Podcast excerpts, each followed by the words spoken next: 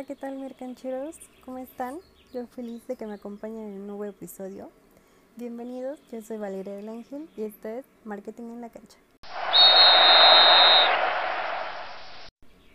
En el episodio anterior platicamos sobre qué es la mercadotecnia, el mercado y la sociedad de consumo.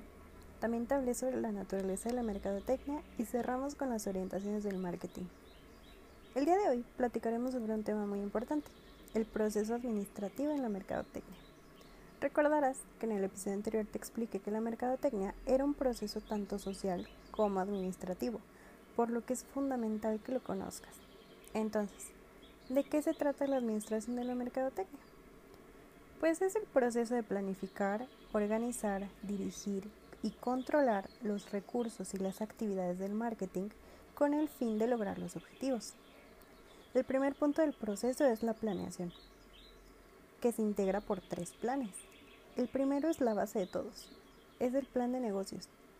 Este se compone por un resumen ejecutivo, donde se plasma toda la información, por la descripción de la compañía, que es donde podemos encontrar su filosofía, organigrama, giro y objetivos.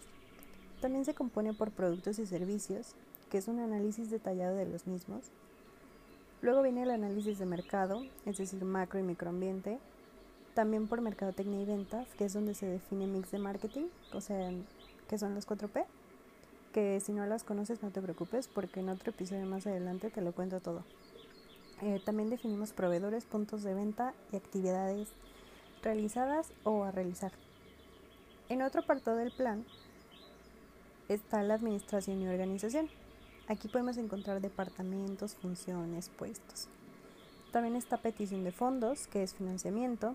Y por último, proyecciones financieras y análisis FODA. Si te das cuenta, incluye todas las áreas que componen a una empresa. Es por ello que es la base para cualquier negocio, sin importar su giro.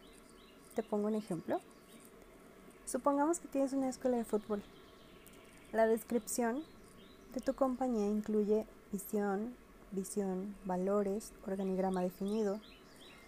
Tus productos y servicios puedes ofrecer clases individuales o participar en torneos regionales o nacionales, otorgar uniformes, con las características de todo lo que ofreces. En análisis de mercado, ¿tienes competencia? ¿Hay personas con necesidad de tu servicio? ¿Encuentras a tu mercado meta cerca de ti? ¿Dónde te vas a ubicar? En Mercadotecnia y Ventas es definir tus 4P y a partir de ellas ver, ¿necesitas proveedores? ¿Cómo vas a llegar a tu mercado meta? Administración y organización. ¿Quién se va a encargar de qué dentro de tu compañía? ¿Me explico? Veámoslo como el esqueleto de tu empresa. El segundo plan es la planeación de la mercadotecnia, donde de forma coherente y coordinada con el plan de negocios se define mix de marketing, se hace un análisis situacional, se establecen objetivos y con base en ellos se crean estrategias y tácticas para ejecutar el plan por medio de acciones. Y por último, se diseñan mecanismos de control. Es decir, buscaremos responder a las siguientes preguntas. ¿Dónde estoy? Análisis situacional. ¿A dónde voy? Mis objetivos. ¿Cómo puedo alcanzarlos? Por medio de las estrategias. ¿Cómo puedo aplicar las estrategias? Por las tácticas. ¿Cómo las ejecuto? Con las acciones. Y por último, ¿cómo lo estoy haciendo? Los mecanismos de control. Este plan lo podemos identificar a largo plazo, pues el tercer y último plan que integra la planeación es a corto plazo. Este es el Plan Anual de Mercadotecnia. Este responde a la situación actual de la empresa cuenta con todos los elementos del plan anterior y se agregan programa de financiamiento, calendario de actividades y programa de evaluación. ¿Puedes identificar qué une a los tres planes? Los objetivos. Siempre debemos basarnos en cuáles son los objetivos porque ellos nos indican a dónde debemos dirigirnos. Después de la planeación viene la organización, que responde a la descripción del negocio y sus objetivos. La organización de la mercadotecnia podemos dividirla en tres apartados. El primero es la organización por clientes. Para este apartado se requiere conocer muy bien tu cartera de clientes, lo que se facilita con una base de datos. Necesitamos reconocer a nuestros clientes, quiénes son, dónde están, cuáles son sus gustos, preferencias y qué relación tenemos con él. Esto nos permitirá categorizarlos y lograremos identificar qué clase de atención necesitan, qué productos y servicios podemos ofrecerles y esto facilitará la medición del rendimiento de inversión. Por ejemplo, antes era imposible encontrar jerseys para mujer.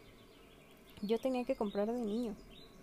Pero cuando los equipos se dieron cuenta que también tenían clientes mujeres, fue más fácil tomar la decisión. Y ahora todos los equipos ofertan playeros para mujer. Al ser un producto específico, es más sencillo identificar sus ventas. El segundo apartado es organización por producto, que responde a la pregunta ¿qué? Este se trata del desarrollo de productos que puede ser mediante líneas y gamas. Según tu producto, se crea la estrategia en mercadotecnia. Hablamos aquí de determinar precios, especificaciones, características, fechas de lanzamiento. Por ejemplo, las tiendas oficiales de los equipos suelen tener varias líneas como accesorios donde podemos encontrar lentes, gorras, relojes. Está el área de hogar, por ejemplo, donde puedes encontrar tazas, tarros, mochilas, peluches. Y está el área de ropa, donde generalmente encontramos conjuntos, chamarras y los jerseys. Y dentro de esta última está la gama, porque hay playeras de jugador, que es una tela diferente, más ligera y que por lo general es la más cara está la versión de aficionado, que es el mismo diseño pero con menos tecnología en sus características. Y por último están las sencillas de algodón que tienen el nombre y el escudo del equipo y suelen ser las más baratas. Tomando en cuenta este mismo ejemplo, muchas veces los equipos realizan presentaciones ante la prensa de sus nuevos uniformes, donde muestran los detalles, las características, el proceso creativo, la calidad y la marca patrocinadora. Por último está la organización por funciones, que responde a la pregunta ¿cómo? Aquí hablamos de las funciones que desarrolla el departamento de marketing y algunas de estas son mix de mercadotecnia, investigación de mercados, planeación estratégica y segmentación. Posterior a la organización viene la dirección de la mercadotecnia. En esta etapa hay que tener en cuenta varias cuestiones. La primera es la investigación de mercados porque basándonos en ella es que podemos identificar las necesidades de los clientes. Después viene el comportamiento del consumidor. En este apartado encontraremos el proceso de decisión de compra, es decir, qué factores influyen en el cliente para inclinarse por un producto en particular, involucrando factores tanto internos como externos. Los internos hacen referencia al análisis previo a la compra y los externos son elementos económicos, políticos, culturales, de grupos sociales, familiares y por último los estímulos de mercadotecnia, lo que hace la marca para que le compremos. Por otro lado, otra de las cuestiones es la segmentación, pues una buena dirección debe identificar a quién, cómo y dónde dirigirse. Una vez definida esta parte, pasamos a las decisiones de mercadotecnia.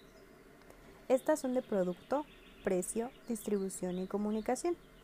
Si pensamos en un equipo, el director técnico visualiza la situación actual y dependiendo de ella toma las decisiones que se alineen a sus objetivos. No vas a jugar igual un partido si se está jugando la calificación a que si ya la tiene asegurada.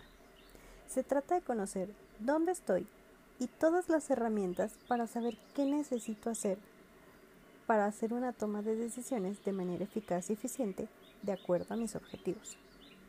Ahora sí, la última parte del proceso administrativo es el control. En esta etapa se pueden observar varias herramientas, pero la más importante es la auditoría del marketing, que trata de revisar si los objetivos se cumplieron o no mediante la colecta de datos, trabajo de campo y un contraste entre objetivos y resultados. Todo esto se pasa a un informe y según lo obtenido se crea un nuevo plan de acción y el proceso vuelve a comenzar. Bueno, creo que ahora queda mucho más claro por qué hablamos de un proceso que es tanto social como administrativo. Toda toma de decisiones necesita una razón de ser y para obtenerla la mejor opción es hacerlo de manera estratégica.